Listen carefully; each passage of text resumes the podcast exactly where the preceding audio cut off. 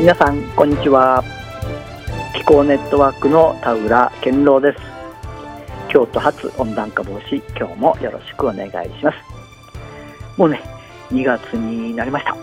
ね、えー、温暖化問題もねどういうふうになっていくのでしょうか。今日は CCS について少しお話ししてみたいなというふうに思っております。この時間は地球温暖化問題に市民の立場から取り組んでいます。環境 NGO 気候ネットワークがお送りいたします。最初ね CCS の話に行く前に少しだけ一つだけニュースねお伝えしたいと思いますけれども気候難民増やさぬよう先進国に求めるということで、えー、国連開発計画 UNDP のね、えー、総裁にインタビューした記事ということなんですけれども、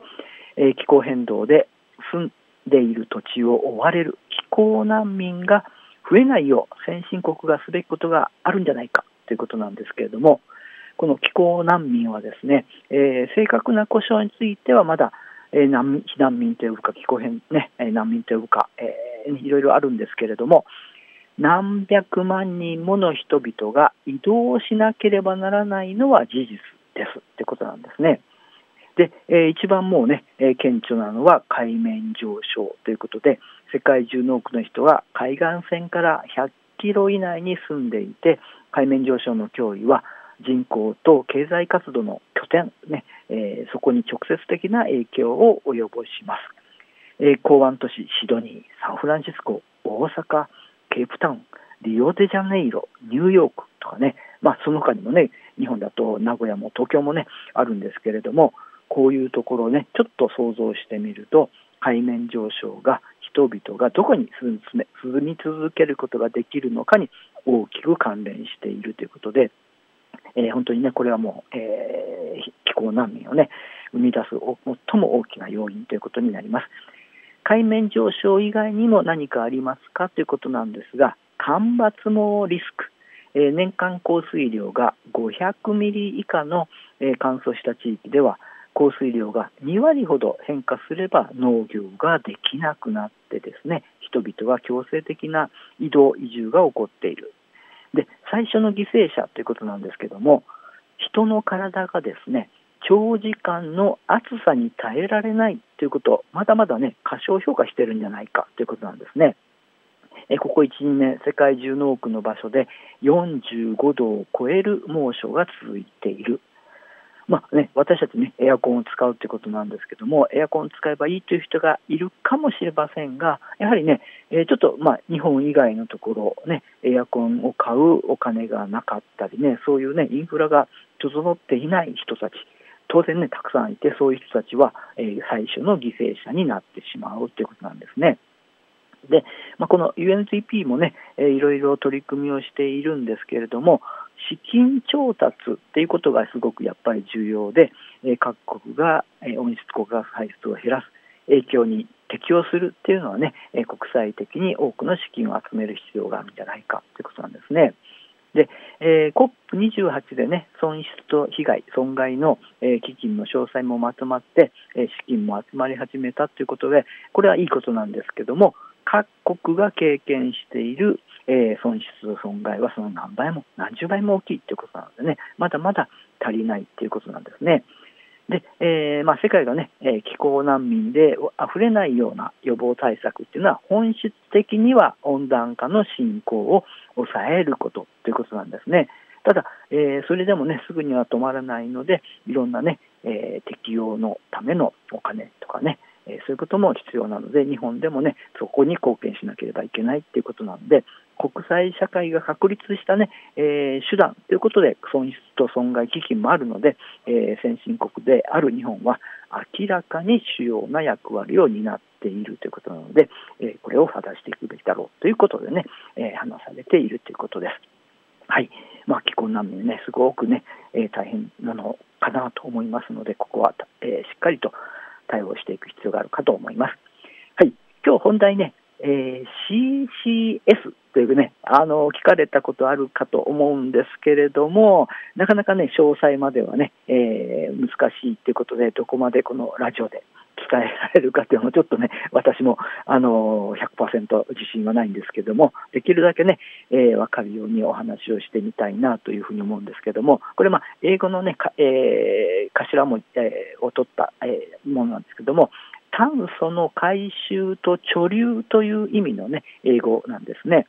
で、えー、これは火力発電所とか製鉄所とから、えー、二酸化炭素がね大量に出るんですけれどもそこで回収して、えー、圧を加えて液化する液にするんですよね。えそれを、まあ、え地中に埋めるという技術なので、え、まあ、技術的にはねこれは可能だということであります。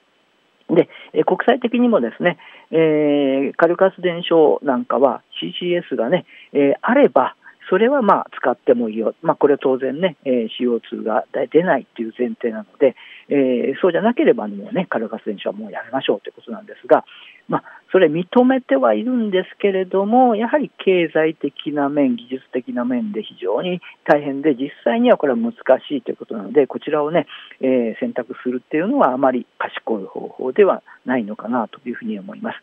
で、えー、日本国内でもですね、まあ、技術としてあるので、えー、実証実験が、えー、行われていてですね、ただこれは非常に小さい規模であったり、あるいはあの福島なんかでもね、やろうとしてたんですけども、やっぱりこの地震があって、もう、えー、断念しているわけなんですね。で特にまあ日本はもうほぼすべての場所で、えー、地震があるので、国内の適地っていうのはね、なかなかないっていうのが状況、あの課題かなというふうに思います。ですから日本ではたくさんの CO2 が火力発電所や製鉄所から出てくるんだけど、それをまあね、回収加圧する、そして液化する技術はあるけれども、じゃあどこに埋めるのか、これね、えー、埋めて、まあ、何百年もね、えー、保たなければいけないんですけれども、じゃあ、えー、どうするのかっていうことなんですが、で特にアメリカなんかではですね、えーまあ石、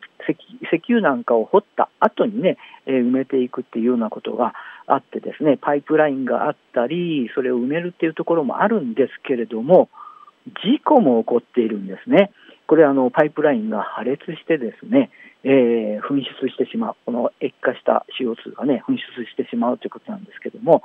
この改めて CO2 どんなものかというとね、えーまあ、見てみますと、まあ、あのこの私たちがね、えー、吸っている空気、ねえー、その中にもねいわゆる今 400ppm というような、えー、濃度であるわけなんですね。で、えー、私たちはこの、ね、CO2 をあの固体で見るドライアイスがですね、えー、実は CO2 の塊でこれは一定の圧で温度を下げると、えー、固体になるということなんですね。で、その中間で液体になるということなんですけれども、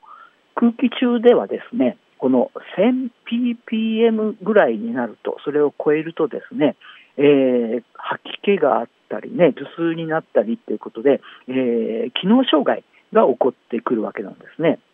ですから、まあ、今の、えー、空気中の濃度の2倍ぐらいになるとですね、えー、まあ、ちょっとこう皆さんがね、えー、健康の被害があるということなんですけれども、そして、えー、その、えー、よりも増えて、例えば空気中に10%の、えー、CO2 になるとですね、もう5分間で死んでしまうとかね、それ以上増えるともう、あのすぐにな,、えー、亡くなってしまうというようなね、非常に、まあえー、濃度によって、えー、大変なことになるとね、え今はちょうどいいよりちょっと多いんですけれども、まあ、ちょうどいいあの CO2 があればね、植物が光合成したり、農業ができたりね、私たちの健康にも害はないってことなんですけれども、えそれよりどんどん増えていくと、まあ、あの一つは気候変動、温暖化が起こるし、えー、まああのね、CO2 が極端に増えると、やっぱりもうね、健康あるいは生命にまで及ぼしてしまうという、えー、非常に特殊な、えー、まあえーまあ、物体なんですね。で、えっと、本当にこうアメリカの事故ではですね噴出してあの地域の住民の方がね健康被害が起こっているというようなこともあってですね、えー、大変なことなんでそういうね、えー、もし日本でね、えー、こう埋めているものがえー、もしかして地震でわーっと出てしまうとそれだけでもうねその地域の方々がどれくらいの被害になるかっていうのはね想像がつかないものになってしまうわけなんですね。で、えー、一つはだから日本には敵地がないということでもう一つね、大きな課題は、コストがかかるということなんですよね。えーと、当然その、えー、CO2 を回収する技術はあるんですけれども、そのためにね、まあ、簡単に CCS って言いますけれども、まあ、本当にねこう、えー、大変な装置も必要ですし、そのための建設のエネルギーや、えー、人手や、ねえ、そういうものがかかってきて、政府の資料でもですね、あの今の石炭火力に追加して、え、7円から9円ぐらい高くなるということなので、今、石炭火力発電はね、えー、っとそれよりも安い、えーまあ、単価でできていますので、例えば倍とか、えー、場合によっては3倍ぐらいの電気代になってしまうということなんですね、これは卸売の値段で。でえっと、この、えー、2050年ね、政府が、えー、っとこうけなんています計画してます、一番少ない1.2億トンね、えー、貯留するためには、240本もこうね、えー、掘っていかなければいけない、そのためのお金なんかもすごくかかっているということなんですね。じゃあどうするかということで、外国に持っていこうというような計画もあるんですけれども、結局これはですね、えー、そのためにコストがかかる、えー、外国に持っていくその、ね、輸送船、ね、これ建設する、そして、えー、移動する、そしてね、外国にじゃあ、ただでね、えー、埋めてくれるかというと、そんなことはないかと思うんでね、えー、いろんなお金を出したりしなきゃいけないんじゃないかなというふうに思います。で、えー、そういうことはですね、結局は石炭などを輸入し続けなければいけない。そして、えー、CCS をやるのにも外国で、えー、お金をね、なんか払ってですね、えー、依存するということで、えこれまで以上にえ外国への依存度を高めるということなので、本当にね、え課題の多い、えー、そして通常考えれば、もう、えー、問題だらけ、お金ね、再生可能エネルギーが高いっていうんですけども、今、本当にね、安くなってるんですが、えー、その、えっと、それは問題にして、この CCS は、えー、あまりね、高いからやらないとかいうんじゃなくって、えー、政府は推し進めようとしてたりっていうことがあるので、えー、まあ、この選択肢としては非常にね、あの良くない、合理的でないあの選択肢じゃないかなというふうに思います。あの再生可能エネルギーっていうのはね、経済的でも合理的ですし、地域が活性化して、えー、外国にね、依存しない、えー、まあね、こう、なんて言いますか、え、体制、が整っていき、そしてお金もね、残っていくっていうことなんですけれども、この、えー、石炭火力発電所なりをね、まあえー、ゆくゆくは、えー、天然ガスの火力発電所もそうなんですけれども、そこで、えー、二酸化炭素を回収するっていうことは、えー、本当にね、方向性としては間違っているんじゃないかなというふうに思って、今日の放送は終わらせていただきたいというふうに思います。この時間は地球温暖化問題に市民の立場から取り組んでいます。環境 NGO 気候ネットワークがお送りいたしました。それではまた来週お会いしましょう。さよなら。